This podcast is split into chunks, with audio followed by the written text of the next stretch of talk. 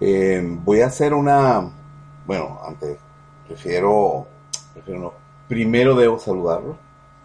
De nuevo, voy a hacer una, una reposición de una conversación, una pregunta que hizo ayer Andrés a Carmelo y que mencionó de una colaboradora de Bernie Sanders que está siendo considerada para el gabinete de este, Donald Trump.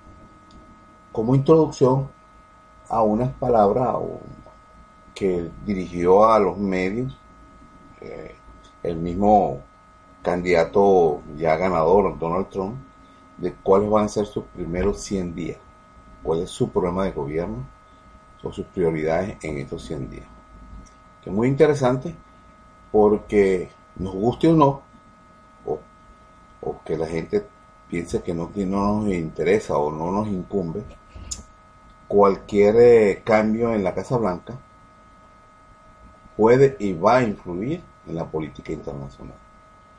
Ustedes saben la forma pues como se ha ido llevando los gobiernos en Estados Unidos intervencionistas en todos, en todos los sentidos injerencista en todos los sentidos con todos los gobiernos del mundo. Entonces, un cambio en la Casa Blanca de alguien que no está, digamos, considerado como parte del establecimiento político, que no está siendo aparentemente manejado por eh, los que tienen el poder real detrás de ese, eh, digamos, del trono, como dicen, como se decía antes, pues que son los lobbies políticos, los que manejan y los que ponen a los políticos en el Congreso y en, las posiciones de poder, porque los financian. Todo el mundo sabe que las campañas electorales de los Estados Unidos son sumamente costosas y los que pueden son los que reciben grandes cantidades de dinero de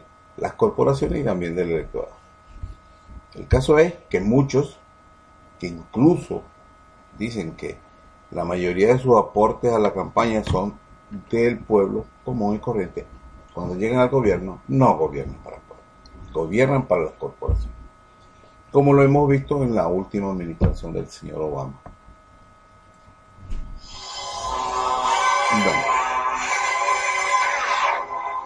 Vamos a ver, tengo una llamada por aquí. ¿Aló? Sí. Ajá, ¿qué pasó?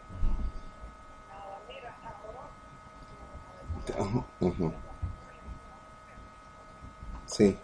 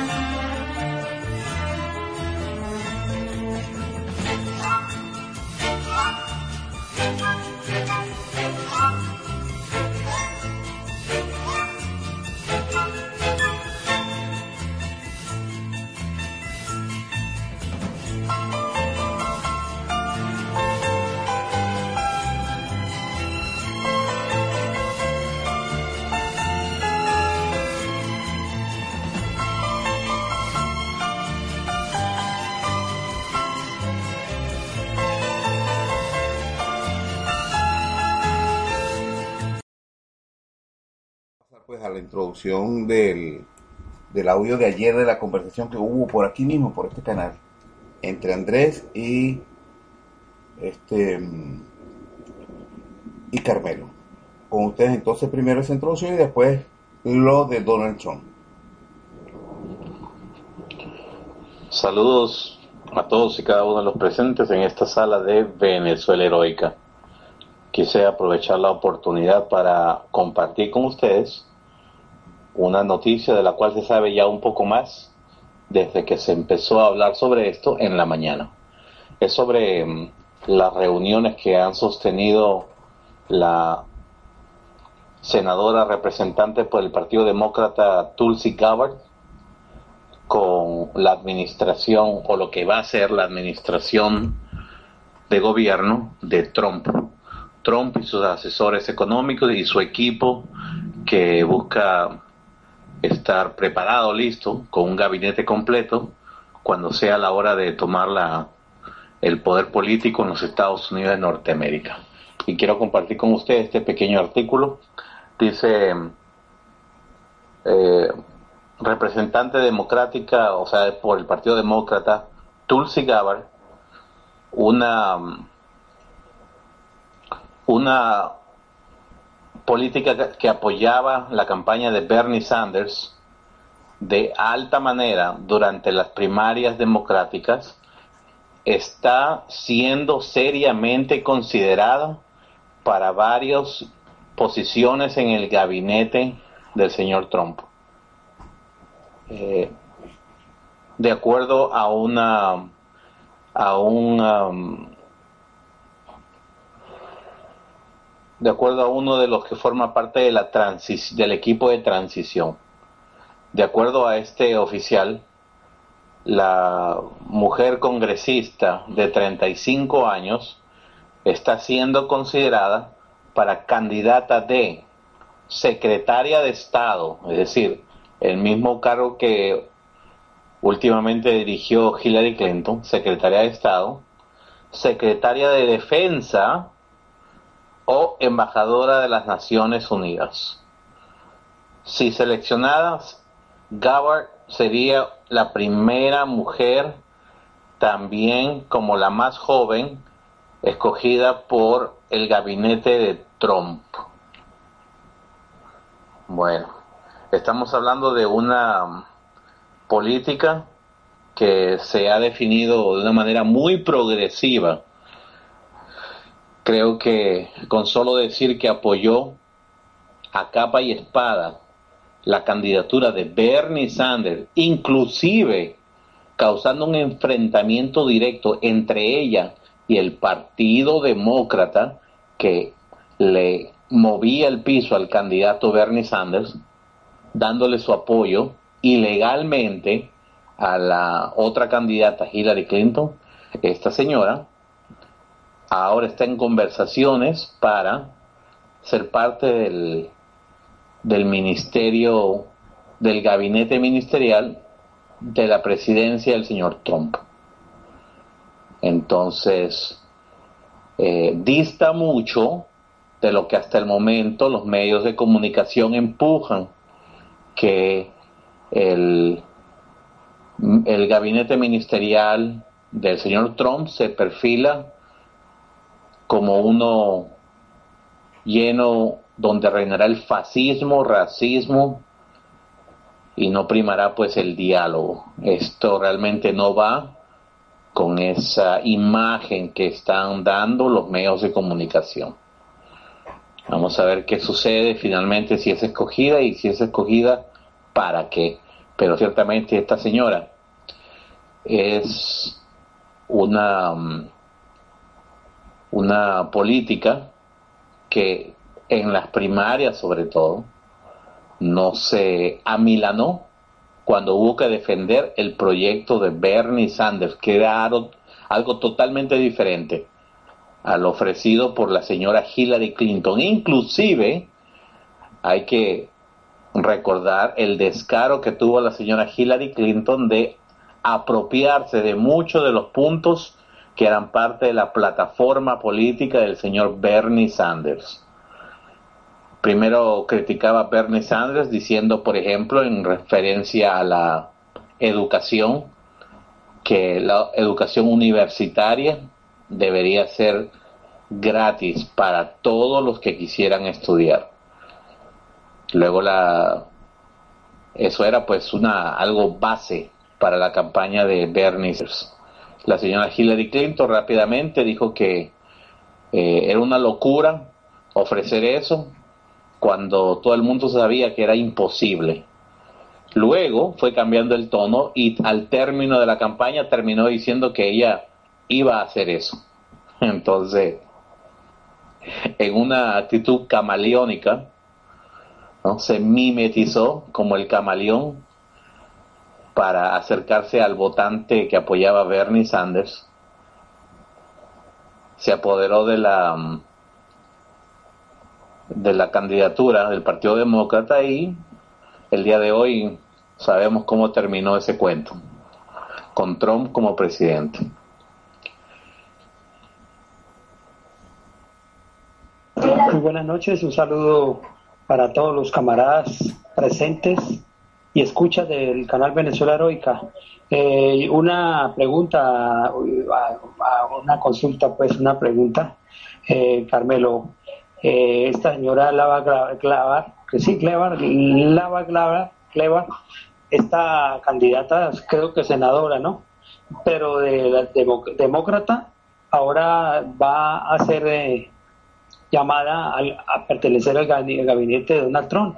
¿Ella es demócrata o es republicana? ¿no? Esa es mi, pregunta. ¿Qué partido tradicional de estos dos ha sido esta señora? Partido Demócrata. Para el que creyera que entre el Partido Demócrata y Republicano existe alguna diferencia, bueno, hay que empezar por eso. Es parte del Partido Demócrata y fue parte de la campaña eh, que apoyó al senador Bernie Sanders en su campaña por apoderarse de la candidatura del Partido Demócrata para las elecciones presidenciales. No lo logró, en gran parte por la campaña sucia que usó el Partido Demócrata para asegurarse que la señora Hillary Clinton tuviera todas las ventajas en contra de Bernie Sanders. Esta señora Tulsi Gabbard, Tulsi Gabbard, eh, se enfrentó en su momento, Andrés, contra la cúpula del Partido Demócrata. Denunció públicamente lo que le estaban haciendo a la campaña de Bernie Sanders. Es una señora que, bueno, con solo considerar que apoyó con vehemencia la campaña de Bernie Sanders habla de su pasión por lo que es la necesidad del pueblo norteamericano y que ahora está en conversaciones de con el gabinete Trump, ¿no? Que está siendo vendido como un, un ya un gobierno que ni siquiera ha gobernado ni cinco minutos, pero ya es fascista, xenófobo, antiislamista, antijudío, antisemita, eh, misógeno, ¿qué más? A ver, no pagan impuestos, eh, tiene mal aliento y se le hinchan los pies. Lo peor del mundo, pues. Bueno, esta señora está siendo considerada para esos cargos importantes, porque es una mujer que pues tiene bastante que ofrecer, considero yo, y yo la he escuchado. Y tuve la, la oportunidad de escucharla en vivo cuando fui con mi hija a, escuchar a Bernie Sanders hablar. Esta señora eh, eh, introdujo a, a, la multitud a Bernie Sanders. Entonces habló unos 15 minutos. Y te voy a decir, escuché a una persona sincera, no alguien que habla por comprar votos, por conseguir votos, sino que Tú sabes, Andrés, lo que dicen, que la verdad tiene un sonido especial, tiene un timbre especial. Y creo que con el pasar de los años uno va mejorando esa percepción, una manera por la cual uno puede escuchar y saber si te están mintiendo o no. Yo tuve una muy buena impresión de esa señora Tulsi Gabbard el día que la escuché hablar en público. Eso fue hace ocho meses tal vez. Yo, según entiendo, que si es así, que Bernie Sanders, pues eh, cuando fue candidato, él expresó cosas muy honestas para el pueblo eh, norteamericano. Es que se ve de la mano cuando casualmente mucha gente lo siguió, inclusive nosotros, digamos, en caso mío, no sé, yo creo que ustedes también compartieron ese debates que hicieron entre ellos en el Partido Demócrata y realmente Bernie Sanders dijo muchas verdades, muchas realidades de lo que el pueblo norteamericano necesitaba, un cambio político, social, económico, cultural. Y yo creo que a mí yo inclusive en una ocasión me atreví a decir en este canal, los camaradas, que Bernie Sanders podía darle la sorpresa eh, y ser el candidato uno para la presidencia de Estados Unidos contra el republicano. Bueno, no se dio y tú manifiestas que esta señora Glover, ¿sí? Dulce Glover, yo pues si ella viene de ese, digámoslo, de ese partido de, o esas ideas, digámoslo así, de Bernie Sanders, pues hombre, yo creo que le va a aportar algo bueno a Donald Trump. Si Donald Trump le acepta la propuesta que ella le ha formulado al partido de él y a su gobierno, pues yo pienso que sería un, gabinete más, una, perdón, una persona más que entraría a, a entrar al gabinete del próximo presidente Donald Trump. Yo espero que las cosas salgan bien, vuelvo y repito, como en otras oportunidades, para el bien del pueblo latinoamericano y el, y el mundo, porque realmente lo que estaban haciendo los presidentes. Ah, excelente pregunta. ¿No?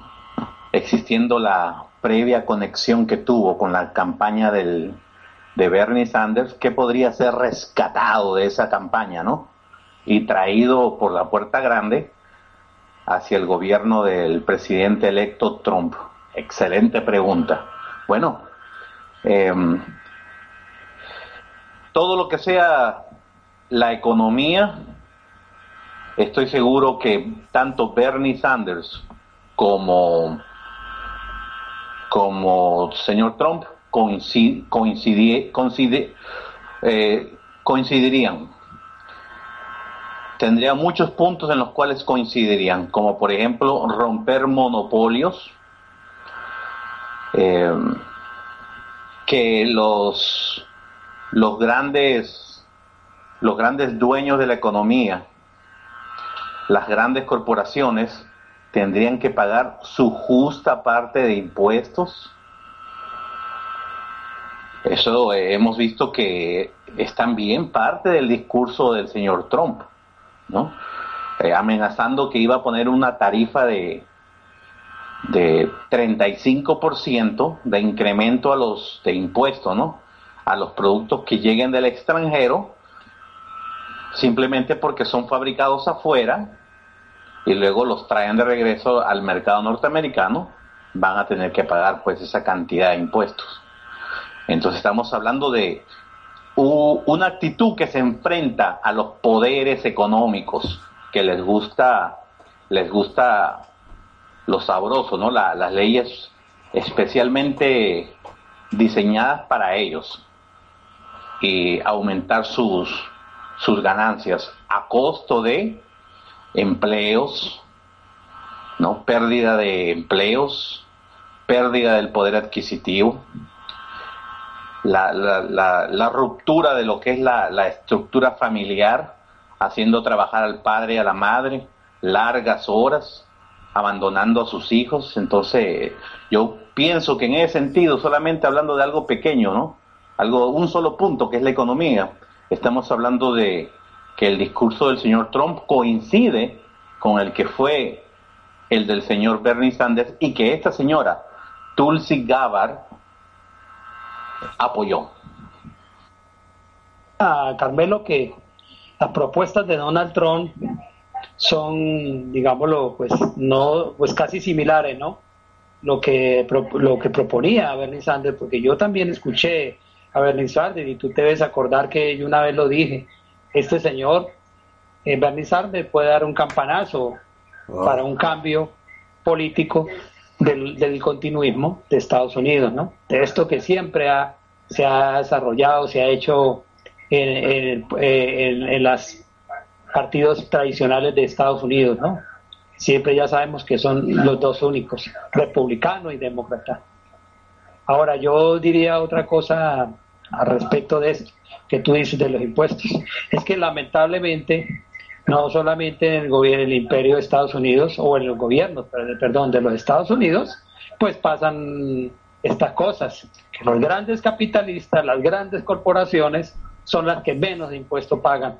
Yo creo que si esto llega a suceder, tiene que haber un equilibrio de condiciones, porque no es posible, no es justo, Carmelo y demás camaradas, escuchas, que siempre tengan que pagar la, clase media empresarial, o sea, los microempresarios, los pequeños empresarios, los que tienen sus pequeños negocios, tengan que pagar impuestos a, saber que los grandes corporaciones, los grandes capitalistas amasan fortunas, enriquecen en cualquier país, no solamente de Estados Unidos, sino en cualquier país latinoamericano, y lo primero que hacen es no pagar impuestos, no contribuir a la ley tributaria de, un país. Y yo creo que el impuesto debe ser, para mi concepto, llegaría mucho más que ellos, como tienen más capital, debían pagar más para un sostenimiento, sostenimiento de lo, que hoy en día carece Estados Unidos. ¿Por qué? Porque los gobiernos anteriores no se preocupaban, según he escuchado, ¿no, Carmelo?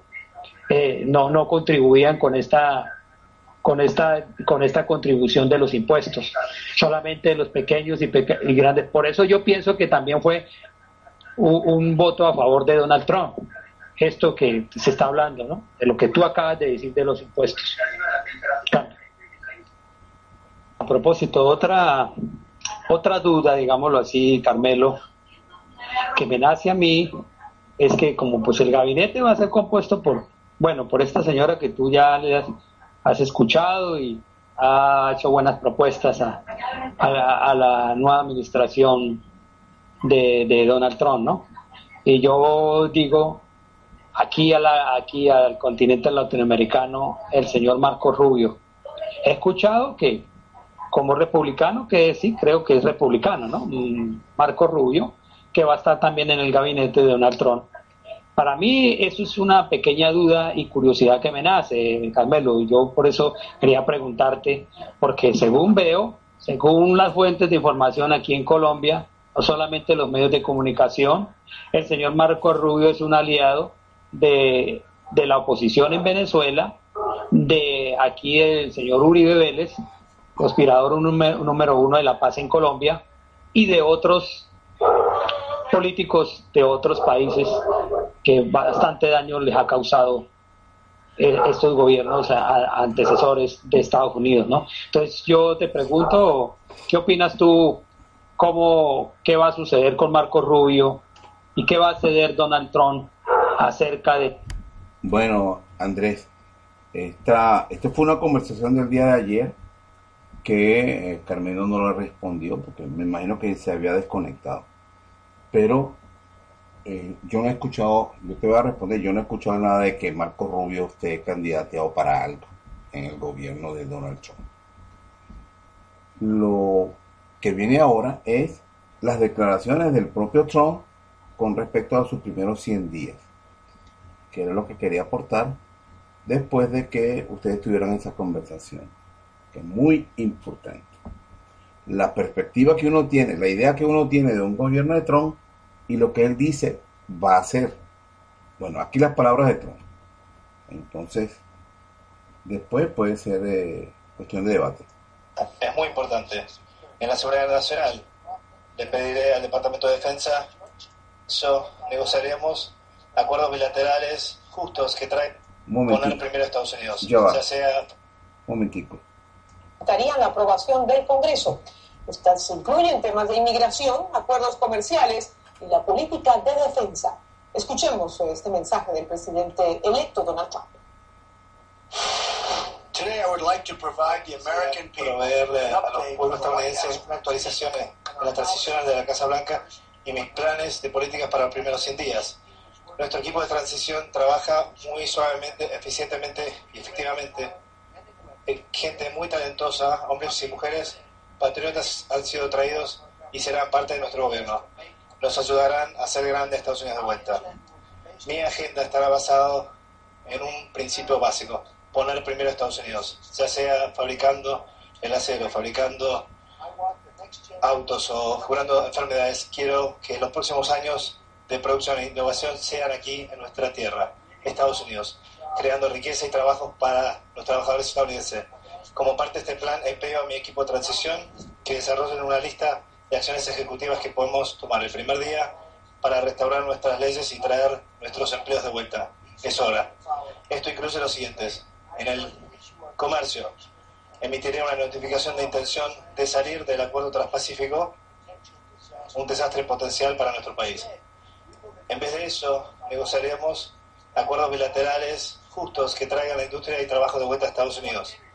En energía, cancelaré las restricciones que eliminan empleos para la energía, incluyendo el carbón limpio, y crear muchos empleos que pagan muy bien. Eso queremos, eso es lo que estamos esperando. En las regulaciones, estableceré una regla que dice que por cada nueva regulación dos regulaciones anteriores, antiguas, deben ser eliminadas. Es muy importante.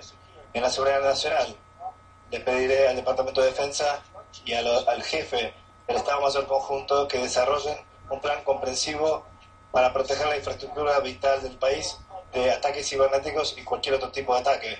En la inmigración, le pediré al Departamento de Empleo que investiguen cualquier tipo de abuso del programa de visa que disminuyan el valor del empleo estadounidense. Y para drenar el pantano, estableceremos una prohibición de cinco años para que los funcionarios se vuelvan lobistas después de trabajar en la administración y una prohibición de por vida a los funcionarios que hagan lobby para un gobierno extranjero. Estos son algunos de los pasos que tomaremos para reformar Washington y reconstruir nuestra clase media. Proveeré más actualizaciones en los próximos días mientras trabajamos para hacer grande Estados Unidos de vuelta para todos y yo quiero decir para todos. Un mensaje que se conoce en los últimos minutos, porque previamente durante el día el presidente electo sostuvo reuniones con potenciales. Es la típica propaganda que hay que. Ok electo sostuvo reuniones con potenciales miembros de su futuro gabinete. Entre los que lo visitaron se vio a sus ex rivales republicanos, sus seguidores y también a una demócrata. Una de sus asesoras también organizó un encuentro extraoficial con ejecutivos de medios de prensa y con conductores de los principales medios de televisión en Estados Unidos. Yone Molinares nos cuenta en su informe. Entre los que han acudido a la Torre Trump, virtual cuartel general de la transición en Estados Unidos, están la gobernadora de Oklahoma, Mary Fallin, Rick Perry, el ex gobernador de Texas y el antiguo rival de Donald Trump, y el ex senador de Massachusetts, Scott Brown, cuyo nombre se baraja para secretario de Asuntos de Veteranos. yo no estoy compitiendo con nadie. Yo creo que soy la persona ideal, pero hay mucha gente buena. No veo como competencia a quien quiera que tome ese trabajo. Yo creo que es el más difícil en el gabinete porque tiene muchos problemas y eso es visible. Y hay vidas que dependen de si tomas la decisión correcta o no. Una de las reuniones que más ha dado de qué hablar fue a la que acudió la congresista demócrata Tulsi Gabbard, una crítica de su propio partido. Gabbard dijo en un comunicado que pensó que era importante discutir conflictos internacionales como Siria. No todos los que están entrevistándose con él o le están dando asesoría y compartiendo sus experiencias y visión del país estarán en el gabinete o en su gobierno, pero todos son muy importantes incluyendo muchos de sus ex rivales y aquellos que decían que nunca con Trump. Un proceso relativamente abierto, poco usual durante las transiciones y que da la impresión de estar coreografiado para la prensa. El fin de semana, Trump sostuvo reuniones con quienes han sido fieles a su candidatura y otros que fueron fieros críticos, como Mitt Romney, el candidato republicano en 2012. Romney está siendo considerado para secretario de Estado, mientras el general retirado James Mattis está liderando la lista para tomar las riendas del Pentágono. Podría ser el primer ex general nombrado secretario de Defensa, pero el Congreso tendría que modificar una regla que no le permite trabajar con el Pentágono como civil por siete años. Para otras carteras se barajan nombres de ejecutivos e inversionistas de Wall Street. Ellos saben cómo crear trabajo, entienden los valores de buscar el sueño americano y es gente que entiende política impositiva, regulaciones, comercio, inmigración y todos esos temas. Insisten que no hay prisa para hacer anuncios. El presidente electo también sostuvo una reunión con presentadores y ejecutivos de cadenas de televisión a quienes ha calificado de deshonestas y con las que ha tenido una tensa relación desde que se lanzó a la presidencia.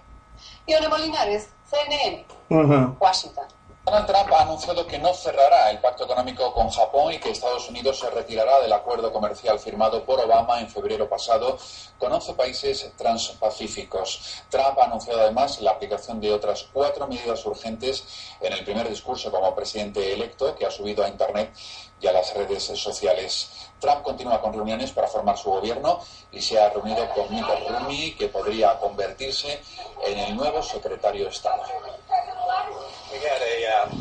Fiel a su estilo temperamental, Donald Trump sigue usando Twitter para dar sus opiniones. La última polémica ha sido por el musical Hamilton. El elenco se dirigió el sábado al vicepresidente Mike Pence, quien estaba entre el público, y le dijeron, somos la América diversa, alarmada porque nuestro gobierno no va a proteger nuestros derechos. Trump, poco después, alentaba las críticas contra el musical en una batería de mensajes de Twitter pidiendo a los actores una disculpa.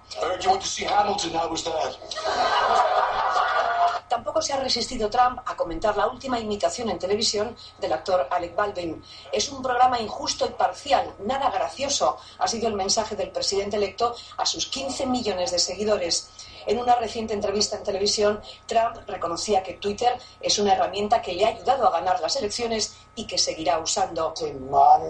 Es una nueva forma de comunicación, no hay nada de lo que avergonzarse. Trump escribe él mismo la mayor parte de sus mensajes de madrugada, cuando quizás ha terminado ya con sus compromisos en el despacho de la Quinta Avenida, donde reside con su familia. Su esposa Melania, por cierto, no tiene intención de mudarse a la Casa Blanca en enero para no interrumpir, según el presidente, el curso escolar de su hijo Barrón. Trump explica algunas de las medidas que aplicará en sus primeros 100 días de gobierno, salida del TTP, empleos en energías contaminantes controles de visados. ¿Cómo hacer a América grande de nuevo? Hasta ahora era solo un eslogan de campaña. Ahora Donald Trump habla de hechos concretos. En un vídeo distribuido en las redes sociales, el presidente electo de Estados Unidos explica algunas de las medidas que adoptará en sus primeros 100 días de gobierno. Trump tomará el relevo de Obama el próximo 20 de enero. En comercio voy a iniciar los trámites para la salida del acuerdo transpacífico, que es un desastre en potencia para nuestro país. En su lugar, negociaremos acuerdos comerciales bilaterales justos que traerán puestos de trabajo y empresas de vuelta a nuestro país. En energía, cancelaré las restricciones en la producción de energía en América que están matando empleos, incluido el gas de pizarra y el carbón limpio, creando así millones de puestos de trabajo bien remunerados. En inmigración daré instrucciones al Ministerio de Trabajo para que investigue los abusos en los programas de visados que recortan empleos para los estadounidenses. Se concretan sus propuestas para gobernar, pero por ahora no quien las ejecute, ya que Trump continúa haciendo quinielas sobre los futuros miembros de su gabinete. Ayer pasaron por la Torre Trump en Manhattan, desde donde el magnate pilota la transición de los nuevos candidatos. El senador Brown, posible secretario para los veteranos, y Mary Fallin, probable secretaria de Interior. Saludamos en vivo en Virginia, Estados Unidos, a Alejandro Chafuen, experto en economía internacional y presidente de Atlas Network. Muy buenas noches, gracias por estar con nosotros. Buenas noches y a toda tu gran audiencia en las Américas. ¿Cuáles son los argumentos para que Trump califique como un desastre este acuerdo? ¿Son fundados en todo caso esos argumentos? Eh, en parte sí, porque estos no son tratados de libre comercio, sino son tratados hechos por burócratas que a veces responden a los intereses de las grandes compañías y, a gobiernos más que a las necesidades de, la pequeña y mediana empresa de cada uno de estos eh, países. Eh, la razón que ha hecho esto es porque también tenía que dar una señal clara a los votantes, en la, donde hay mucha gente trabajadora que ha perdido trabajos en, en Pensilvania, en Ohio, en Michigan, eh, votantes que generalmente iban al lado demócrata que le dieron la elección y, Trump quería mostrar que él, él realmente lo que promete y lo que dije lo, lo va a hacer, que no es, no es, un político típico, los políticos típicos dicen van a hacer una cosa y hacen la otra. Así que acá está sentando la base para mostrar que pese a este show que hubo en Lima, eh, para el libre comercio es distinto al comercio que se arregla entre burócratas, sobre todo cuando tenemos dos. ¿Qué tal? Hola, mi nombre es Adam y quiero salvarte de ser estafado por las compañías de seguro de auto. Propaganda. Que se arregla entre burócratas, sobre todo cuando tenemos dos clases de países, los países en los países asiáticos como Vietnam no tienen casi respeto por las leyes, ellos pueden firmar cualquier cosa. Así que eh, pueden firmar, como en este caso Estados Unidos quiso imponer un salario mínimo que quizás le podía dañar a la economía vietnamita o tratados ecológicos a Malasia. Así que eh, yo creo que el, libre comercio o el comercio va a continuar. Lo que no, va a continuar es bajo estos arreglos hechos generalmente por burócratas que eh, quizás Trump le desconfiaba. Más allá de esas consideraciones iniciales que usted nos hace, señor Chafuen, eh, ¿por qué causa tanto rechazo eh, dentro de los Estados Unidos este acuerdo transpacífico? ¿Por qué fue uno de los puntos de coincidencia tanto de republicanos como demócratas durante la campaña presidencial? ¿Cómo se afectaba la economía estadounidense con esta alianza? Honestamente, yo pienso que los candidatos demócratas y luego los republicanos de lo que se llama el establishment, del status quo, solamente se opusieron porque vieron el apoyo popular que tenía el candidato Trump. Hay un grupo de personas, y muchos de mis amigos son iguales, que cuando alguien pierde el trabajo, le dije, no te preocupes, en el largo plazo vas a estar bien, el comercio libre es fantástico, yo estoy de acuerdo, no hay nada mejor que el comercio libre entre naciones, entre gente que, eh, que lo hace en forma honesta, sin privilegios y sin apoyos gubernamentales. Pero eh, cuando se hacen estos tratados grandes, a veces con, eh, con eh, sin resguardos a, a, los apoyos o subsidios que pueden existir en países, hay muchas víctimas, gente que le cuesta tiempo acomodarse beneficios de la globalización. Así que el, el rechazo un poco es que hay toda una gran eh, cantidad de gente en Estados Unidos que se siente que está fuera del debate, que a los centros del poder no le importa lo que pase a ellos, mientras que Washington, Nueva York o Hollywood se estén divirtiendo, lo que pasa en el centro del país no importa. Y eso está pasando también en partes de Europa y otros lados. vuelta, yo soy un gran enemigo del proteccionismo, pero también soy un gran enemigo del cronismo, del capitalismo de amigos el presidente Obama tendrá margen de maniobra, sobre todo cuando los demócratas no, algunos de los demócratas no lo apoyaron, los republicanos no lo apoyan y en todo caso un choque de titanes eh, que se podría ver o ya no hay tiempo ni margen de acción frente a Trump. Eh, no hay margen de acción en el sentido de quizás presidente Obama. Generalmente en Estados Unidos en la tradición de los presidentes de ser muy respetuoso a la sucesión presidencial. Y esto me saco el sombrero para el presidente Obama, cuando visitó Argentina, dijo, miren, eh, las instituciones pueden soportar a Trump. Eh, en campaña tenía que apoyar a Hillary, pero nuevamente eh, el mensaje que está dando la administración saliente de Obama es que las instituciones en Estados Unidos son fuertes.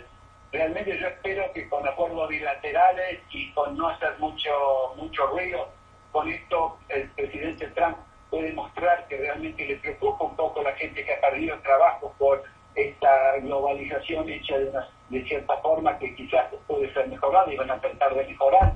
Y tengo enorme confianza en parte de los asesores de Trump, el señor David Malpass, que fue el principal eh, impulsor casi con el presidente Bush padre del Tratado de Comercio Libre con Latinoamérica, eh, y ese Stephen Moore, todavía no tenemos el equipo económico, pero les aseguro, dentro del equipo económico de Trump hay gente que quiere que sea realmente abierto al comercio, eh, mejoremos un poco eh, eh, el NAFTA, y, pero de vuelta, esperemos que esto no lleve a una guerra comercial y simplemente sea una forma de demostrar al señor Trump que respeta y sabe el dolor y lo difícil que a veces son estos cambios grandes en el comercio internacional y que hay muchas cosas de política y a veces poco de comercio libre eh, en, estos procesos. Es Alejandro Chafuen, experto en economía internacional y presidente de Atlas Network. Gracias por eh, esta explicación aquí en NTN 24. Gracias a ustedes.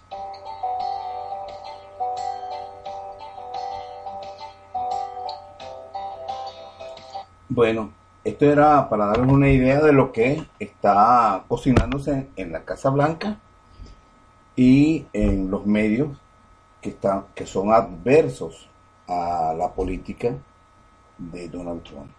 Especialmente todos aquellos que quedaron muy mal parados al apoyar eh, a la Hillary Clinton, mintiendo a la población de que ella arrasaba en estas elecciones. Que por supuesto era una persona que iba a continuar con la política de Obama según las, las promesas de, Donald Trump para los estadounidenses, va a ser beneficioso porque intenta traer nuevos empleos a los Estados Unidos.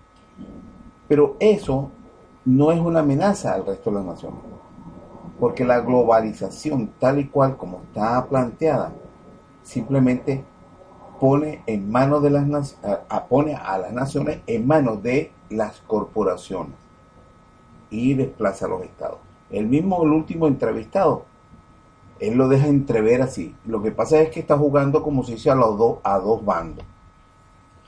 Porque el libre comercio, tal cual como está planteado por las grandes corporaciones, es simplemente entrar a saquear la riqueza del país. Porque no puede competir una empresa local contra una transnacional. Eso es casi imposible. Eso es, eh, eso es simplemente verlo. Por eso es que las naciones ponen ciertas restricciones a la operación de las grandes transnacionales para proteger a la industria nacional. El momento en que el Donald Trump intente proteger a su, a su industria y traer su industria a su país, le dará libertad a las otras naciones, porque es el juego, así es el juego mundial, que también haga ciertas medidas proteccionistas para su industria.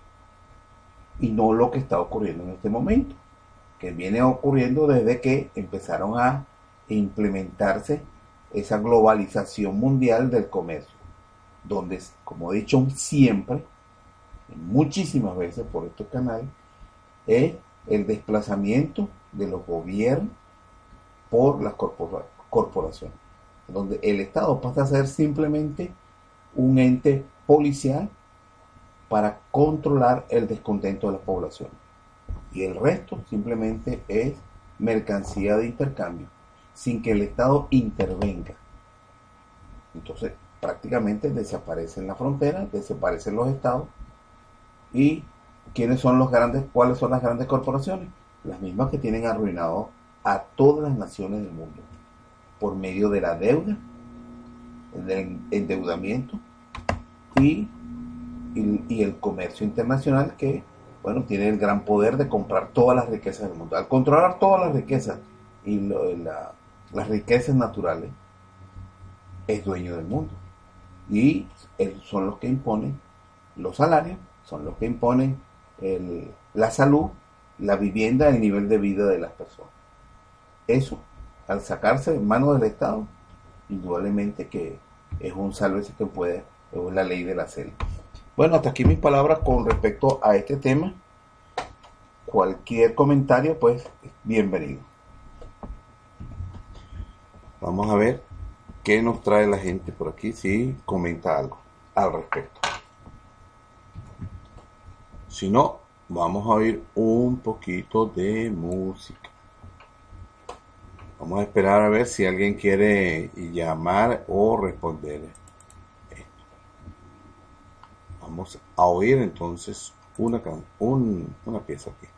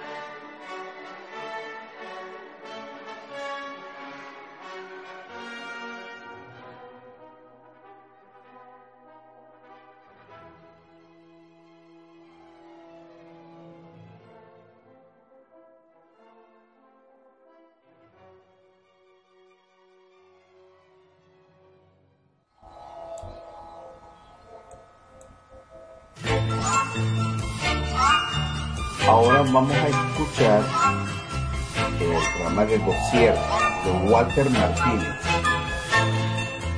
Walter Martínez. Ustedes saben quién es Walter Martínez.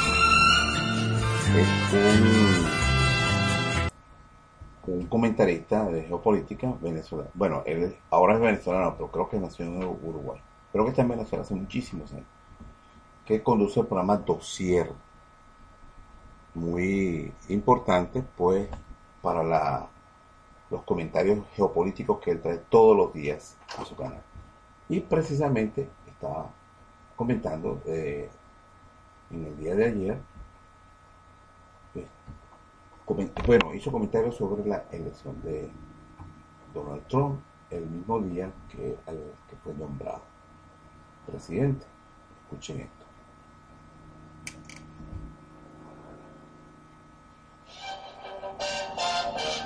Salud amigos, tripulantes de nuestra querida, contaminada y única nave espacial. La misma que, desde la última vez que nos vimos por esto, ha dado otras vueltas sobre su eje imaginario y, por supuesto, sigue generando acontecimientos en pleno desarrollo. Acontecimientos que hoy son de obligatoria pauta, ¿no? Porque hay que mostrar reacciones, elementos, análisis el resultado de las elecciones en los Estados Unidos de Norteamérica. Y contra el pronóstico de muchos, más no de todos, ha sido Donald Trump el ganador y la señora Hillary Clinton ha perdido la oportunidad de ser la primera presidenta de los Estados Unidos de Norteamérica. Diría yo que felizmente, porque las últimas cosas que hemos visto en las imágenes que les hemos mostrado a ustedes, más las declaraciones que hizo. En esto no hay nada de, de sexismo, ¿no? El problema es que el aspecto que presentaba la señora Hillary en las imágenes que les mostramos dejó a muchos preocupados de costa a costa de los Estados Unidos y en el exterior, por supuesto. Ahora, Trump es el hombre multimillonario, con ideas propias sobre cómo manejar las cosas, que a partir de este momento ya está recibiendo lo que cabe suponer eh, es el contenido nada despreciable de los informes de inteligencia. A ver, aquí tenemos uno nosotros que acaba de llegar. Los informes de inteligencia les decía que recibe normalmente el jefe de gobierno. Es decir, el hombre está ya en la transición. Hillary Clinton aquella que desfachatadamente disfrutaba del poder, por ejemplo, respecto al asesinato del coronel Gaddafi, al que, al que tanto le ponían alfombras rojas antes, ¿no? cuando compraba armas o cuando hacía donaciones a las universidades, cuando ella dijo aquí en una especie de éxtasis, ¿no? Vine, vi y murió. Recuerdan, ¿no? Patético. Bueno, a esa señora le iban a dar los códigos nucleares. Parece que el pueblo estadounidense dijo, no, preferimos a este hombre de empresa que de alguna manera suena un poco más coherente para algunos. El pueblo se ha manifestado, el pueblo ha hablado, y vemos los acontecimientos en pleno desarrollo, y esto significa una nueva era en las relaciones bilaterales con el pragmatismo que caracteriza. ¿Recuerdan a la señora cuando festejaba la muerte del coronel Gaddafi? You saw? You died. we came, we saw, you died. es lo más parecido a aquel imperial Billy Billy Vinci, ¿no? Vinimos, vimos y murió, ja, ja, ja, después que tanto que le pedían ayuda para las universidades y que comprara armamentos de aquí o de allá. Este peligro ha quedado conjurado.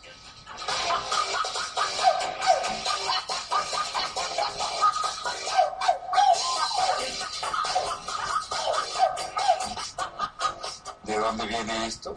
Viene de Estados Unidos. Alguna gente está festejando que la señora no pudiera llegar jamás a la presidencia.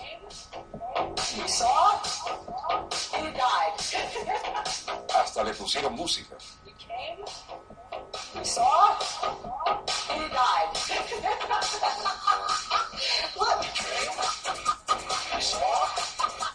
Bueno, se inicia la transición. Elecciones 2016 terminan. El presidente de Estados Unidos y su equipo empezarán a recibir el informe secreto diario de inteligencia que reciben los mandatarios de ese país. La Casa Blanca informó que el informe diario al presidente y otros materiales de inteligencia se han puesto ahora. La gente decía, ¿qué le pasa a esta señora? Las últimas imágenes fueron catastróficas. La Casa Blanca, les decía, informó que eh, a diario el presidente recibe junto con otros materiales de inteligencia la disposición de todo lo que un comandante en jefe debe tener a su alcance.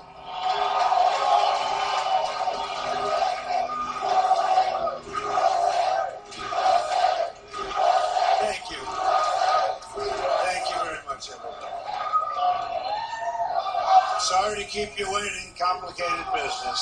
Complicated. Thank you very much.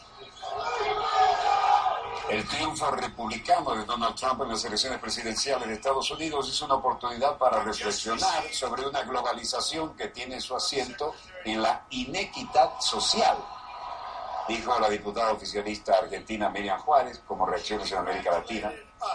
It's about us. On our victory. Mientras tanto hay reacciones, ¿no? En Moscú, Vladimir Putin decía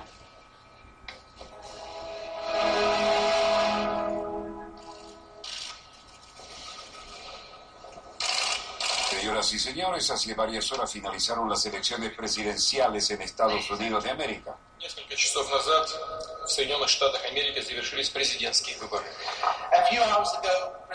Estuvimos siguiendo atentamente esta campaña. Quisiera felicitar al pueblo estadounidense con el final del periodo electoral y a Donald Trump con su victoria en esta elección. Escuchamos sus declaraciones preelectorales mientras seguía como candidato a la presidencia de Estados Unidos. Entendemos que no será un camino fácil teniendo en cuenta, lamentablemente, el grado de degradación de las relaciones entre Rusia y Estados Unidos.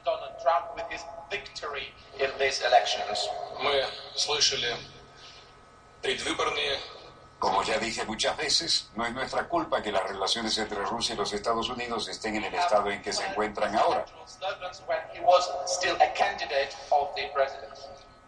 Pero Rusia está lista y quiere restablecer las relaciones de pleno derecho con Estados Unidos.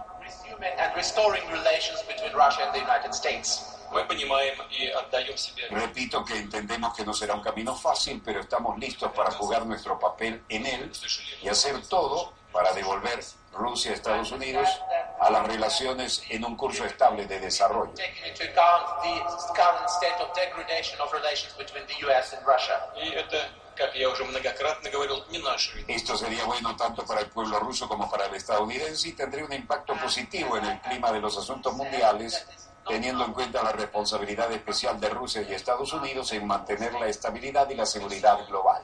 Готова и хочет восстановления полноформатных отношений с Соединенными Штатами. but Russia is ready and wants to restore the full-fledged relations with the United States. En suma, Vladimir Putin dice que tratará de reparar los, los lazos con Estados Unidos bajo el mandato de Trump. Y Trump sorprendió al mundo al derrotar a la rival Hillary Clinton en las elecciones presidenciales del martes, poniendo fin a ocho años de gobierno democrático y enviando a Estados Unidos hacia un nuevo camino. Entre esas incertidumbres estarán las futuras relaciones de la administración Trump con Rusia. Los lazos entre Washington y Moscú se han tensado cada vez más por los conflictos de Ucrania y Siria, la denuncia de ciberataques rusos en la campaña electoral de Estados Unidos. Escuchamos sus declaraciones preelectorales mientras seguía siendo candidato para el cargo presidencial estadounidense, que tenía como objetivo restablecer la relación entre Rusia y Estados Unidos, dijo Putin en esta ceremonia para recibir las credenciales de nuevos embajadores extranjeros. Entendemos que no será un camino fácil, pero estamos listos para desempeñar nuestro papel y hacer todo lo posible para devolver las relaciones entre Rusia y Estados Unidos a un nivel estable. En Bruselas, Bélgica, el Consejo Europeo y a través de su presidente Donald Tusk hacía las esperadas declaraciones. Uh, Al mismo tiempo que respetamos la elección democrática del pueblo estadounidense, estamos conscientes de los nuevos retos que traen como resultado. Uno de ellos en este momento es la incertidumbre sobre el futuro de nuestras relaciones transatlánticas. I listened with attention to President-elect Trump's Escuché con atención al llamado del presidente electo Trump a la unidad americana y yo a mi vez quisiera pedir la ayuda europea y transatlántica. No creo que ningún país hoy pueda ser grande en forma aislada. Estados Unidos y Europa pueden y deben trabajar juntos y en nuestro interés común. But I do believe that America and Europe can, should, and will work together. Bueno, la victoria de Trump ha causado cierto estupor en Bruselas, ¿no? Al mismo tiempo, se duda que el éxito electoral de Magnate se vaya a traducir en cambios radicales en este sentido, ¿no? Pero la preocupación y el escepticismo de Trump, las estructuras de la Unión Europea apostaron por Hillary Clinton, por lo que los resultados de las elecciones han sido no solo una sorpresa, sino que han causado estupor. Una reacción semejante puede llegar también de los mercados europeos que experimentan una notable caída tras las plataformas asiáticas. Sin embargo, lo de ahora es solo una reacción emocional vinculada con expectativas incumplidas. Si Stone recuerda que Clinton se halla más cerca de la mayoría de los líderes europeos en varias materias de lo que está Donald Trump. En primer lugar, la derrotada es conocida por su labor como secretaria de Estado y su elección habría confirmado la continuidad de la política exterior de Obama. En segundo lugar, son muchas las declaraciones de Trump que le han hecho ganarse fama de populista, una realidad equiparable al euroescepticismo, un fenómeno especialmente rechazado en la Unión Europea. Mientras tanto, las reacciones en China, en Beijing, el vocero Lu Quan decía, Estamos observando el resultado final de las elecciones presidenciales de Estados Unidos y esperamos trabajar con la nueva administración para un desarrollo continuo, saludable y estable en los lazos bilaterales en beneficio de los dos países y del mundo. En cuanto a los problemas y las disputas en las relaciones económicas y comerciales entre China y Estados Unidos, en realidad se puede ver que tal relación económica y comercial es seguramente y mutuamente beneficiosa con resultados de ganar-ganar. Un poco más de 2 mil millones de dólares en los años 70 a más de 550 mil millones de dólares el año pasado.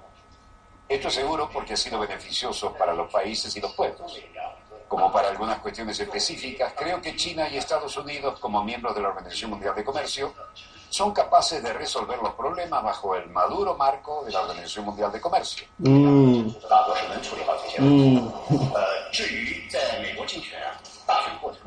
Y luego agregó, en cuanto a algunos comentarios durante las elecciones presidenciales de Estados Unidos que sostuvieron que los cambios en el empleo de Estados Unidos tienen algo que ver con el comercio con China, Creo que los hechos en el pasado y algunas décadas han indicado que el comercio entre China y Estados Unidos ha hecho bien a ambos pueblos y no al contrario. En suma, China dice que espera cooperar con la nueva administración de Estados Unidos. Seguimos los resultados de las elecciones presidenciales, esperamos una cooperación conjunta con la nueva administración y en las Naciones Unidas el secretario general Ban Ki-moon decía hoy. I congratulate uh, Mr. Donald Trump on his election as Buenos días, damas y caballeros. Felicito al señor Donald Trump por su elección como 45 presidente de Estados Unidos de América. Después de una campaña duramente disputada y muchas veces divisiva, Vale la pena recordar y reafirmar que la unidad en la diversidad de los Estados Unidos es uno de los mayores puntos fuertes del país y alentamos a todos los estadounidenses a que se mantengan fieles a ese espíritu. Los desafíos mundiales de hoy exigen una acción global y soluciones conjuntas. Como miembro fundador de las Naciones Unidas y miembro del Consejo de Seguridad, los Estados Unidos son un actor esencial en la agenda internacional. The United States is actor across the international agenda. La gente en todas partes mira a los Estados Unidos como usar su poder extraordinario para ayudar a levantar la humanidad y trabajar por el bien común.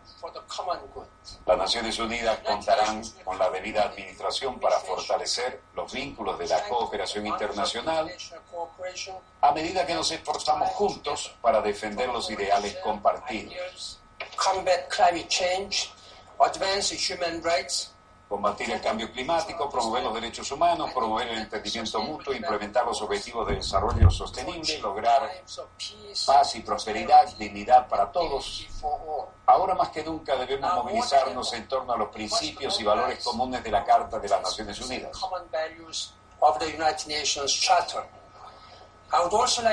También quisiera expresar mi profundo agradecimiento a la ex secretaria de Estado Hillary Clinton por su compromiso de toda una vida con la paz, el adelanto de la mujer y el bienestar de los niños. Ella ha sido un poderoso símbolo mundial del empoderamiento de las mujeres y no tengo dudas de que seguirá contribuyendo a nuestro trabajo en todo el mundo.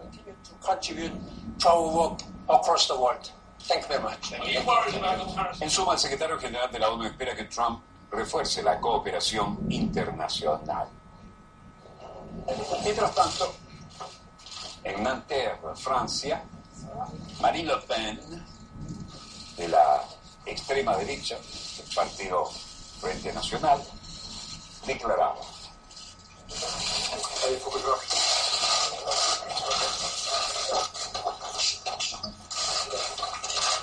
Candidata de la ultraderecha bien posicionada. Lo que pasó anoche no fue el fin del mundo, sino el fin de un mundo. Los estadounidenses se dieron a sí mismos un presidente de su elección y no es que el establishment quería, como si las elecciones fueran solo una formalidad o incluso un deber de mantener las apariencias o el decoro. El abrumador voto a favor del Brexit, por supuesto, y ahora la elección de Donald Trump son elecciones democráticas que entierran el antiguo orden y son ladrillos que construyen el mañana. Et maintenant l'élection de Donald Trump, ce sont autant de choix démocratiques qui enterrent l'ordre ancien et autant de pierres qui construisent le monde de demain. Porque solo me interesa el interés de Francia y de los franceses. Me atrevería a decir que la elección de Donald Trump es una buena noticia para nuestro país. Parce que seul compte à mes yeux l'intérêt de la France et des Français, j'ose répéter ici que l'élection de Donald Trump est une bonne nouvelle pour notre pays. La negativa del área de libre comercio transatlántica, TAFTA, y más, en general, la globalización salvaje, la pacificación de las relaciones internacionales, especialmente con Rusia, la retirada de operaciones agresivas que causaron grandes oleadas migratorias de las que somos víctimas directas, si se conservan, benefician a Francia. De manera general, la clase política Sí, de manera general también, en francés Trump se dice Le Pen y llevó agua para su. Después del Brexit de esta elección ya todo es posible, todo el mundo se está hundiendo ante nuestros ojos y viendo una nueva. Mientras tanto, en Jerusalén, Bibi Netanyahu ponía su mejor sonrisa y decía, Presidente electo Trump, amigo mío, felicidades por haber sido elegido presidente de Estados Unidos de América. Es un gran amigo de Israel. Con los años ha expresado su apoyo de manera consistente y lo aprecio profundamente. Israel is grateful for the broad support it enjoys among the American people. Esperemos que nos siga promover la seguridad, la prosperidad y la paz. apoyando con mucho dinero. agradecidos por el amplio apoyo que disfruta del pueblo estadounidense y estoy seguro que los dos trabajaremos estrechamente para una gran alianza entre nuestros dos países y llevarla a esta a alturas mayores. Que Dios bendiga América y que Dios bendiga Israel y que Dios Mm. bendiga nuestra alianza duradera. Trump es un verdadero amigo de Israel. dijo. En Berlín, Angela Merkel decía, Meine Damen und Herren, ich gratuliere dem Gewinner der Präsidentschaft. Damas y caballeros, felicito al ganador de las elecciones presidenciales de Estados Unidos, Donald Trump, por su victoria en las elecciones, que es una vieja y honorable democracia. La campaña electoral de este año fue una de ellas, con enfrentamientos difíciles. Yo, como muchos de ustedes, he visto los resultados de las elecciones con temor.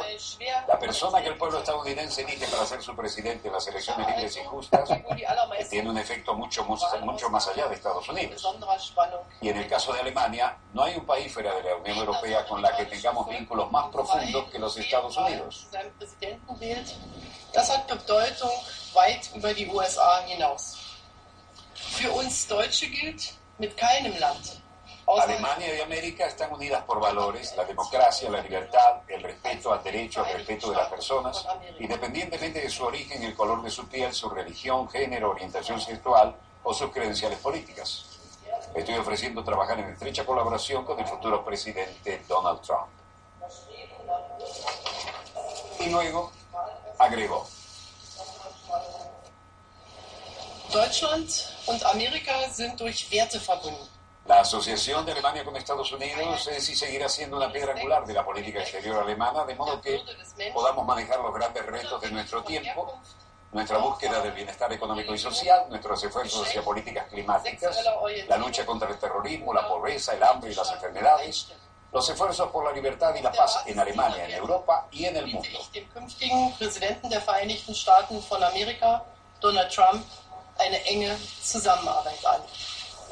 En suma, Merkel ofrece colaboración a Trump sobre la base de los valores democráticos.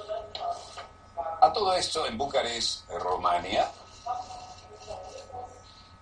Die Partnerschaft mit den USA ist, ist und bleibt ein Grundstein der deutschen Außenpolitik. había también formas de referirse a esto. Y la señora Merkel reiteraba que sobre la base de estos valores se ofrecía trabajar conjuntamente con el futuro presidente de Estados Unidos. Merkel ha evitado entrar en polémica, pero el ministro de Relaciones Exteriores, Frank-Walter Steinmeier, ha admitido que el resultado en Estados Unidos es diferente al que deseaba la mayoría de los alemanes. Interesante punto, ¿no? Y en este sentido, Shamaya ha recordado las críticas de Trump hacia Europa y ha advertido que la política exterior norteamericana será menos predecible en el futuro cercano. Uh, Hablábamos de Bucarest. El ministro de Relaciones Exteriores de Irán, Mohammad Javad Zarif, decía, tenemos la tradición de no intervenir en los asuntos internos de otros países el pueblo estadounidense ha tomado una decisión y lo que más importa es que quien se convierte en el presidente de, de Estados Unidos debe comprender adecuadamente la realidad del mundo de hoy y adaptar sus políticas a la realidad del mundo.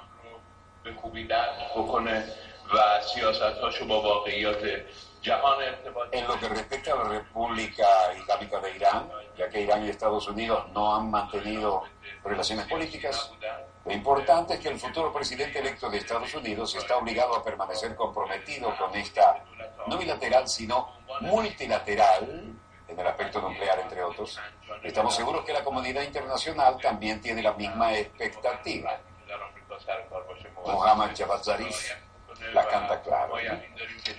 Irán advirtió que la victoria de Donald Trump no puede modificar el acuerdo nuclear.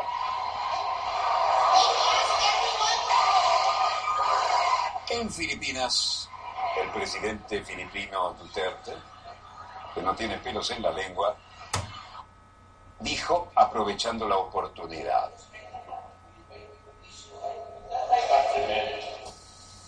Malalaman yan. At saka may mga armas talaga yan. No quiero pelear más porque Trump es ahora el presidente, pero me gustaría felicitar al señor Donald Trump. Ambos vivimos en democracia. Algunos decimos algunas palabrotas de vez en cuando, algunas maldiciones, incluso con cosas triviales. Somos muy similares en ese sentido.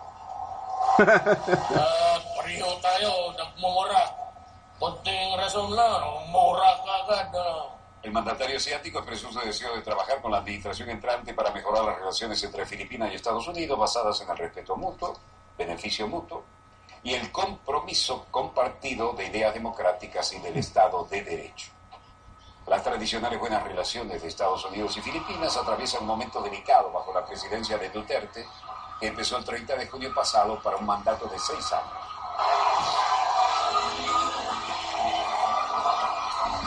La causa del cambio radica en la campaña nacional contra las drogas de Duterte, que ha causado 4.726 muertos, 1.725 operaciones policiales y la utilización de civiles llamados vigilantes.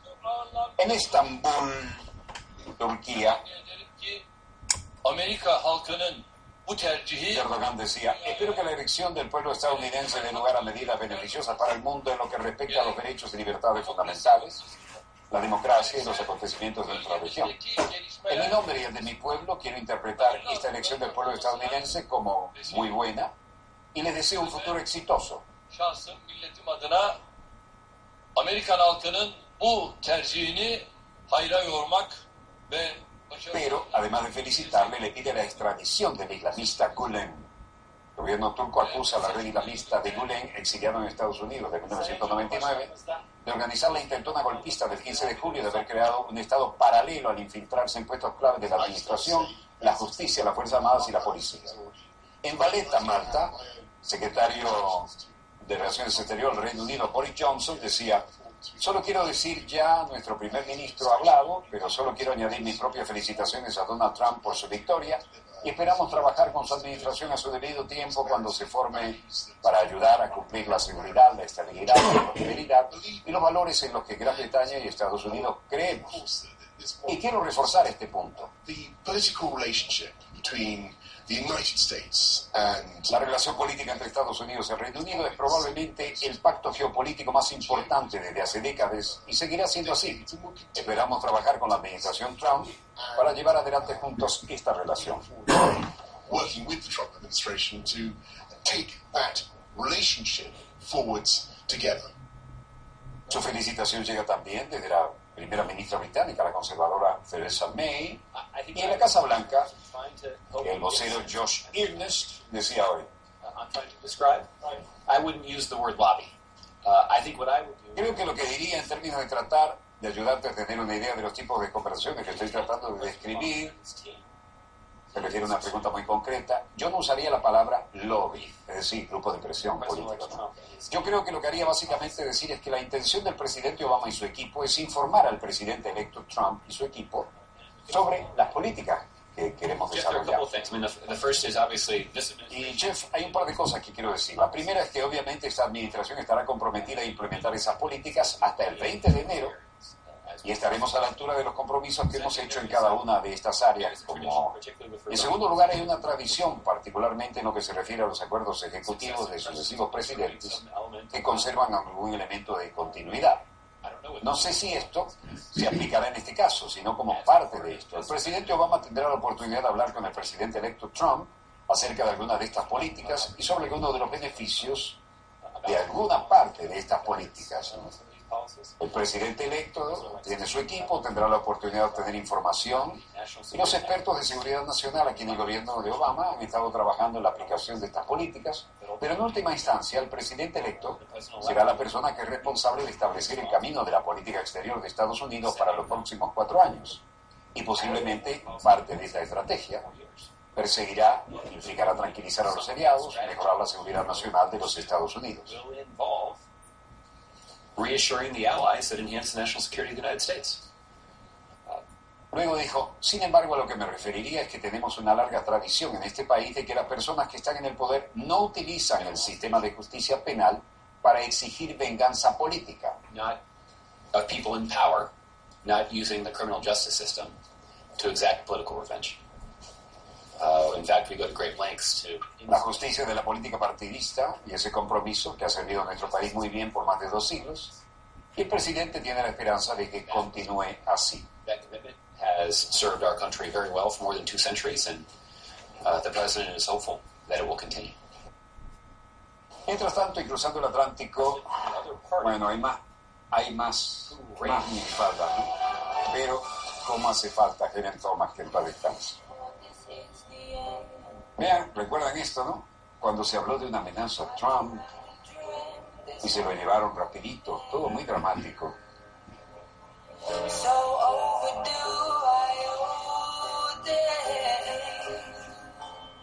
Esta de reacciones sobre la victoria de Trump en Italia y en el Vaticano.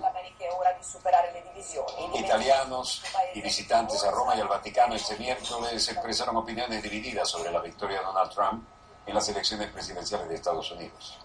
Trump sorprendió al mundo al derrotar a la muy favorecida Hillary Clinton, poniendo fin a ocho años de gobierno del Partido Demócrata y enviando a Estados Unidos a un camino nuevo para algunos inciertos. Algunos residentes de Roma pasaban por la céntrica Piazza del Popolo y dijeron que estaban decepcionados por el resultado. Diga, non con la testa. María Taquesa dijo, a mí me parece un belicista, no parece una persona con una buena cabeza sobre los hombros, sino más bien alguien que actúa antes de pensar demasiado. Hubiera preferido a Clinton. Marina dice, es un cambio. Veremos lo que sucede a continuación. Estamos viendo un periodo de grandes cambios y quién sabe, a lo mejor resulta algo bueno. Andrea Nardini dice, estoy preocupado porque pienso que Estados Unidos ha elegido un presidente a través de un proceso democrático está demostrando una libertad y un derecho de todos modos serán protegidos. Creo que hay una base de estabilidad también. Permanecerán las relaciones del país y con otros países tal como esperábamos. ¿no? Y un monje italiano, Salvatore Sabato, ahí en plena piazza de San Pedro. Dice, bueno, ¿qué pasó con esto? Bueno, ambos son estadounidenses, ambos aman a Estados Unidos. Lo que cabe esperar es que no causen daño ninguno en otro lugar. Italianos y visitantes de Roma al Vaticano este miércoles expresaron opiniones divididas sobre la victoria de Donald Trump en las elecciones presidenciales. No? Quindi vorranno bene tutte e due l'America. Speriamo che no. Esperamos que Clinton ganara, pero tal vez sea demasiado pronto para que una mujer esté a cargo de los Estados Unidos, sea un hombre o una mujer. Tal vez los Estados Unidos, al igual que Italia, solo necesitan un líder y eso es un poco más difícil. uomo. Diciamo, L'America, come anche in Italia, ha bisogno di qualcuno un po' più duro. Come una cristiana, no? Como cristianos siempre tenemos esperanza para un futuro mejor, lo dejamos en sus manos. Lasciamo nelle sue mani. Grazie. Angela dice, prefería Hillary, pero así fue, estoy decepcionada, realmente habría sido genial una mujer que asumiera el control de la Casa Blanca. Hubiera sido la primera y habría sido un gran cambio. Casa Bianca, no? Sarebbe stata la prima, quindi sarebbe stata una, una cosa diversa dal solito. E invece è andata così. Y otra hermana que no quiso ser identificada dice, no, no estoy preocupado, pero tal vez podrían haber elegido mejor. Mejor que cualquiera de los dos candidatos. Potevano scegliere qualcuno che meglio, sia di uno che dell'altro, insomma. Bastante escéptica la hermana, ¿no? Mezcla de reacciones sobre la victoria de Trump en Italia y en el Vaticano. Trump sorprendió al mundo al derrotar a la muy favorecida Hillary Clinton. Los visitantes a Roma y al Vaticano este miércoles expresaron opiniones divididas sobre la victoria de Trump. Cualquiera sea el caso, la suerte está echada. Alea jacta est. Y lo que viene es lo que viene. La realidad, nada virtual. Y cosas veredes de Sancho. Bueno, a ver qué tenemos en las monitores de satélite. Bueno, lo mismo, ¿no? Parte de lo que le hemos estado mostrando, las reacciones ante la elección de Trump. Así que no hay nada que supere la pauta que les hemos mostrado o la que tenemos prevista. Un breve corte y volvemos con más acontecimientos en pleno desarrollo. No se vayan, ya volvemos.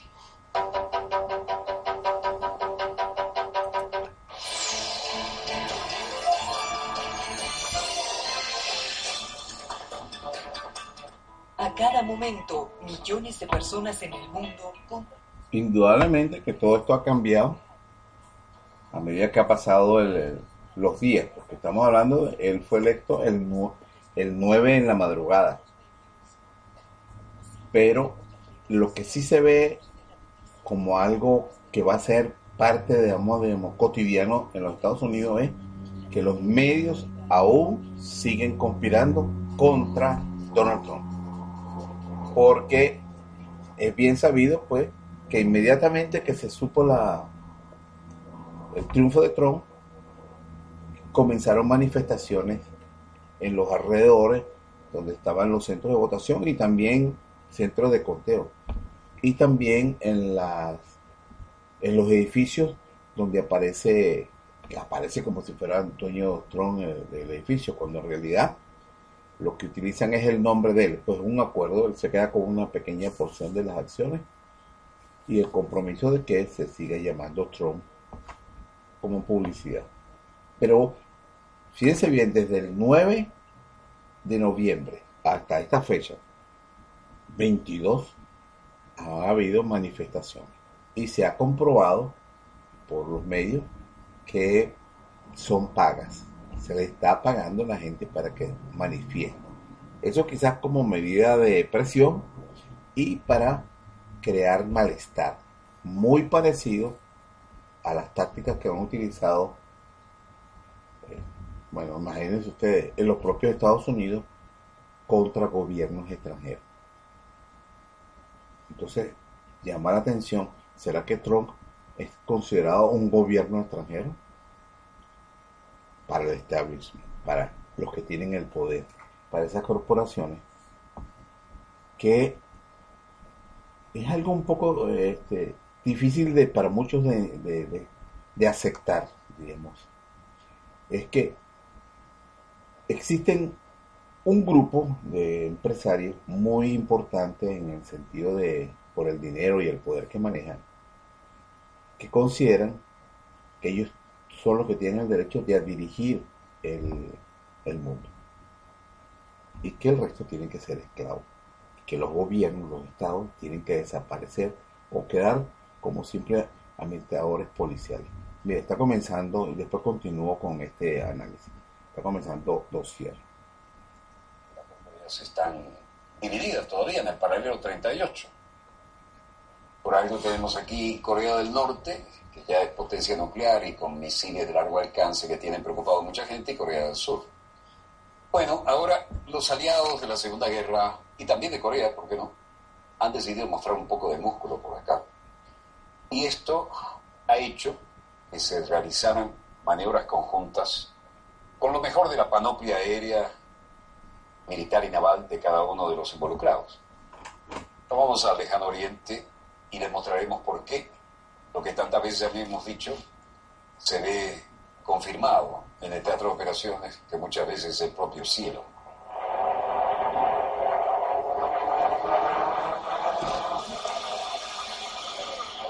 Corea del Sur, Estados Unidos y el Reino Unido realizan gran entrenamiento aéreo combinado que ha dado a conocer en los medios el primer entrenamiento militar de las Fuerzas Aéreas surcoreanas, estadounidenses y británicos, realizado desde el pasado 4 y bautizado. Bueno, realmente quería que fuera con el tema, pues, eh, para finalizar con el tema de todo.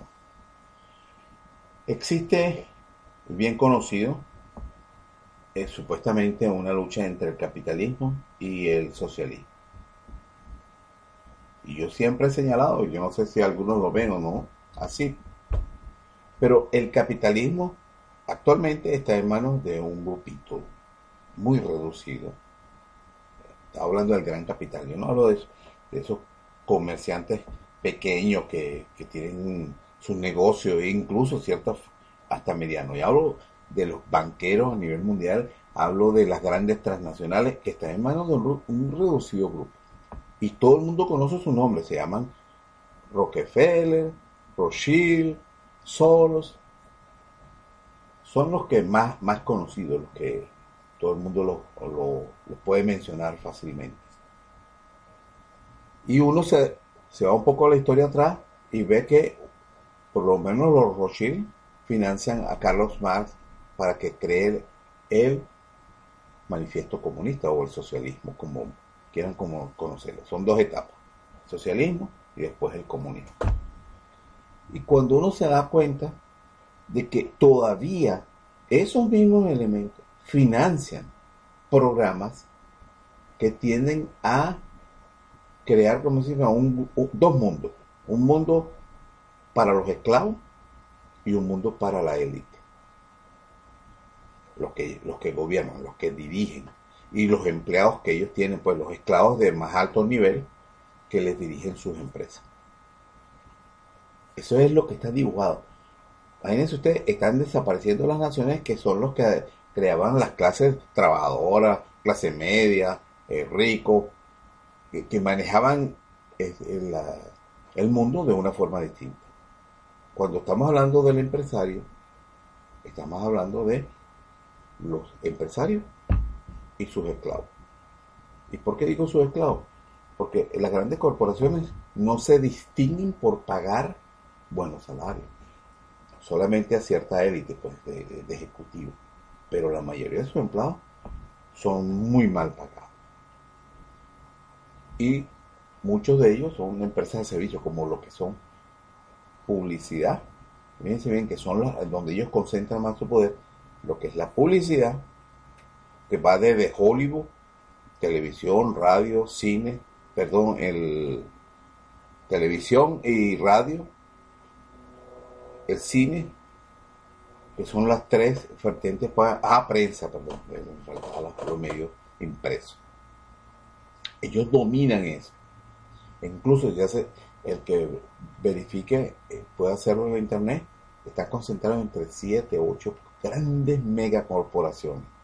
Después está la finanza, los bancos. Eso es lo que esta gente, esas grandes corporaciones dominan. Después de ahí, bueno, por supuesto, ya derivan al resto, pues con el gran poder que tienen allí, entonces ya van por los recursos naturales, que son los que realmente eh, son los que producen el, el- el nivel de vida pues, a nivel mundial. Hoy día, esas grandes corporaciones, los líderes de esas grandes corporaciones hablan de que existen demasiados esclavos. Ellos no dicen esclavos, por supuesto. Existen demasiados esclavos que alimentar. Hay que eliminar 5 mil millones.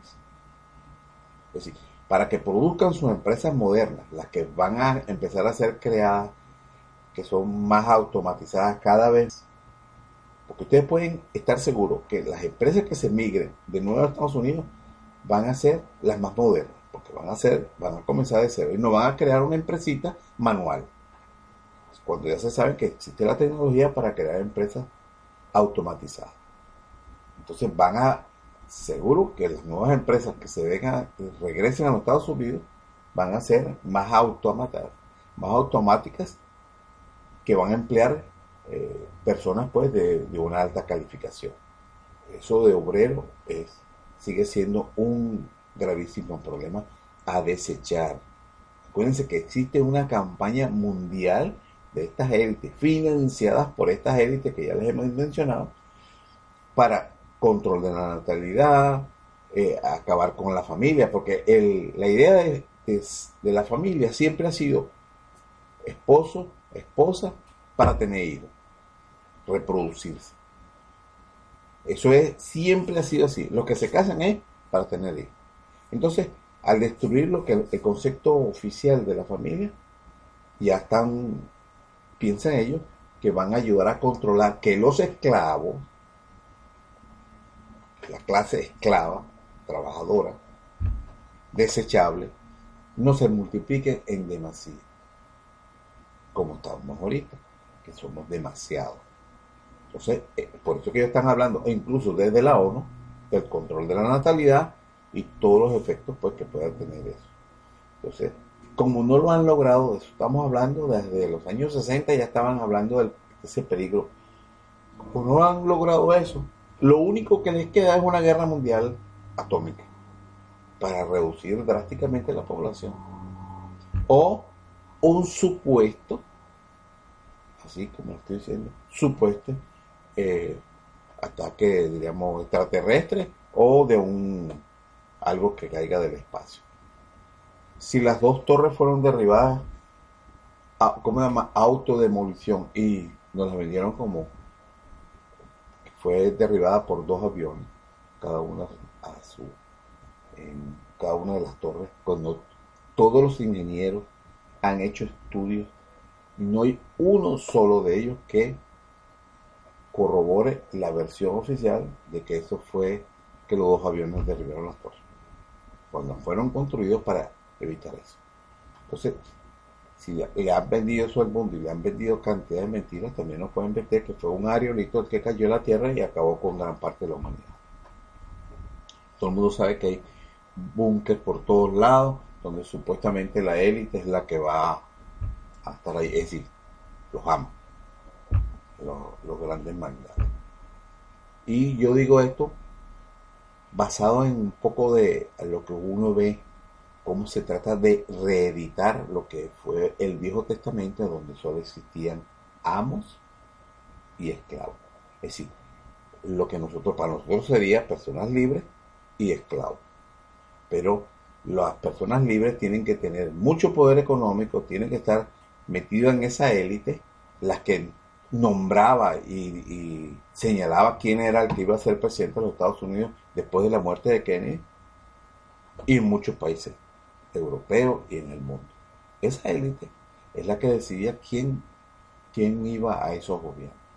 Ahora ha ocurrido algo que digamos, va a trastocar sus planes, quizás aplazar sus planes, cuando es electo una persona que no parece ser de la élite o controlado por ellos, como lo fue Kennedy.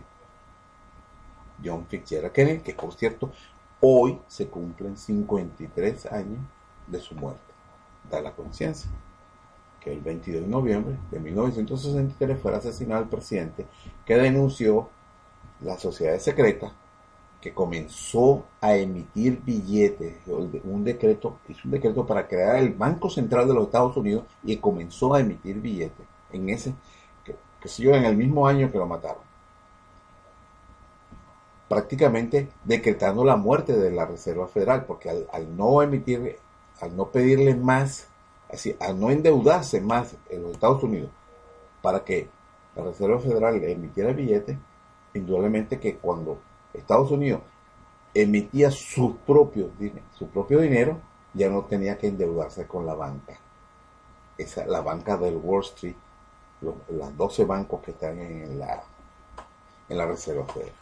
Que por cierto, uno de ellos quebró, el Goldman Sachs, no el, el brother este, ah, Lehman Brothers creo que fue, que era uno de los que estaba en el, la Reserva Federal. Pero quebró porque ya era, el escándalo era demasiado grande. Bueno, el caso está, cuando tú ves que esa misma élite de banqueros, 150 años atrás, financiaban el, manifiesto comunista.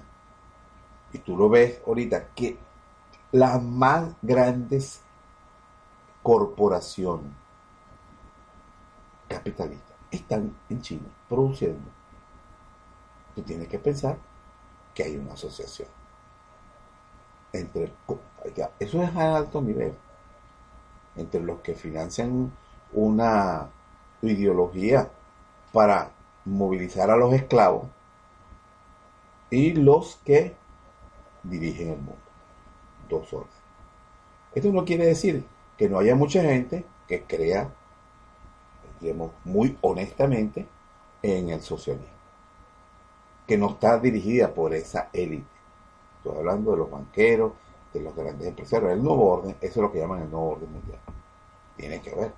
Como hay muchos cristianos, que son cristianos pero no son católicos o no son protestantes, porque no, no se sienten representados por la Iglesia Católica. Igual pasa con esto, que hay mucha gente, digamos, que cree en el socialismo, en esa, digamos, en esa cooperación entre las personas y no la depredación eh, de, de los que creen en el capitalismo, que es la ley de la selva.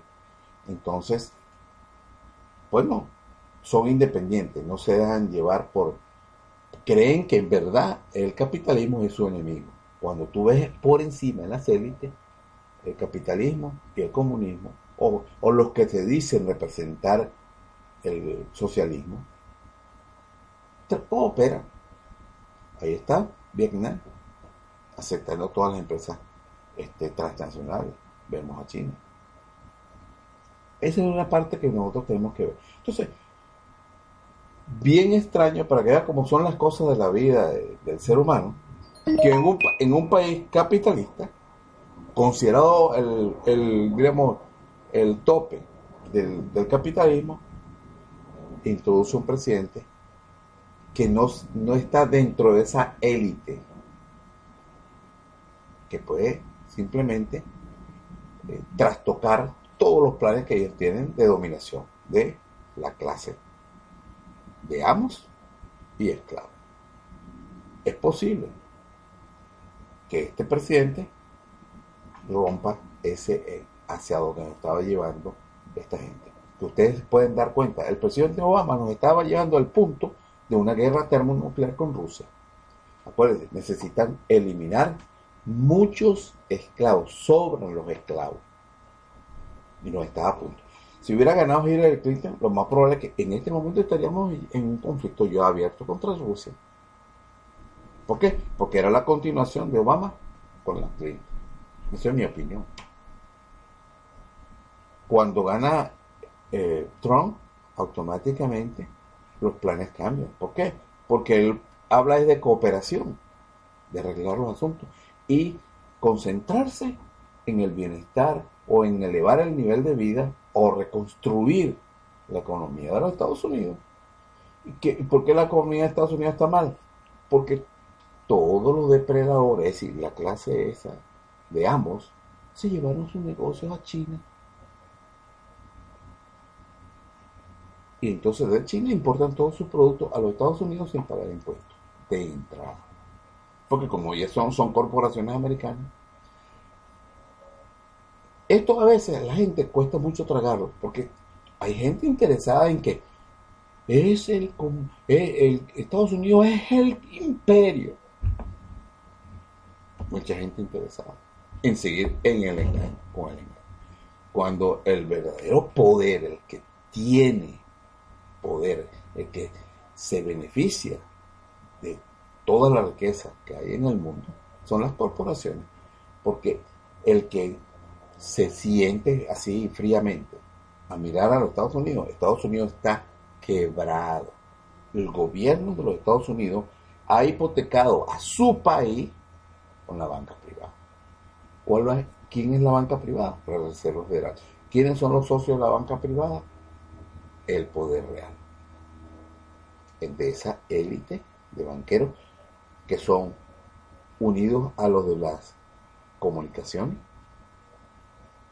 las finanzas y las comunicaciones. Eso viene desde la época de Moisés. José, cuando llega a Egipto, ellos aprendieron que el que toma el control de la, del Banco Central, es decir, de la riqueza de una nación, no tiene que gobernar. Ya ellos son gobiernos al tener el control de eso. Y que por medio de la propaganda se llega al poder. Porque por medio de la propaganda, de las voces que llevaron al faraón le llevaron la noticia, mira, hay un hombre que adivina, que conoce el futuro, e interpreta los sueños. Eso es propaganda. Llevó hasta la casa del faraón y el faraón le entregó su riqueza para que la administrara. Eso mismo lo aplican hoy en día. Es así.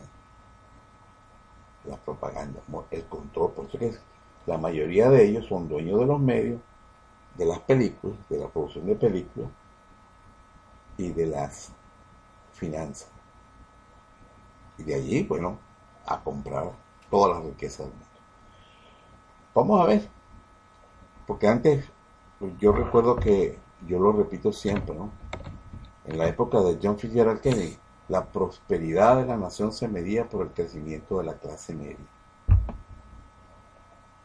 No por la acumulación de riqueza de, de esa pequeña élite que cada día es más, se ve más clarito quiénes son.